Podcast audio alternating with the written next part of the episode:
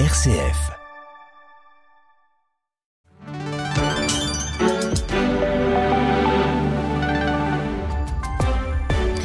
Et à 9h l'information, c'est avec Marc Gérardi. Bonjour à tous, c'est toujours la trêve dans le conflit entre Israël et le Hamas, une prolongation de deux jours qui pourrait encore être prolongée. Chaque jour depuis vendredi dernier, le Hamas libère une dizaine de femmes et d'enfants otages enlevés lors de son attaque sanglante du 7 octobre en Israël, en échange de la libération de trois fois plus de prisonniers palestiniens. Hier, ce sont dix Israéliennes, des femmes de 17 à 84 ans et deux Thaïlandais qui ont été libérés par le Hamas en échange de 30 prisonniers palestiniens. J-1 pour la COP28 à Dubaï, la conférence des Nations Unies sur le climat.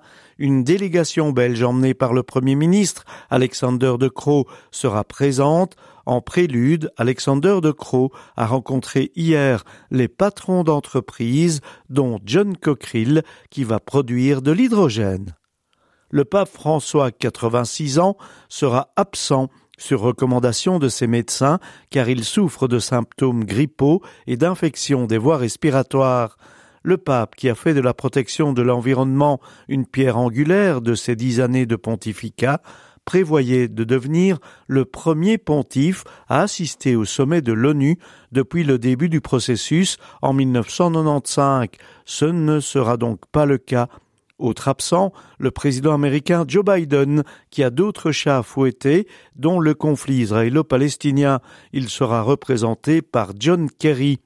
L'OMS, l'Organisation mondiale de la santé, invite les pays à agir fort et vite contre le réchauffement climatique.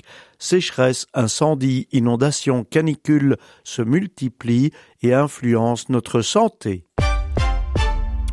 En Inde, les 41 ouvriers qui étaient bloqués depuis 17 jours dans un tunnel de Silkiara qui s'est effondré ont été libérés hier un tuyau d'acier de 90 cm de diamètre, juste assez large pour permettre le passage d'un homme, a été introduit à l'intérieur du tunnel et ils ont pu retrouver l'air libre.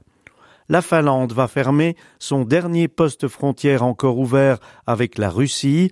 Elle accuse Moscou d'orchestrer une crise migratoire, selon le Premier ministre Petteri Orpo. Sport football, l'aventure européenne de l'Antwerp est terminée.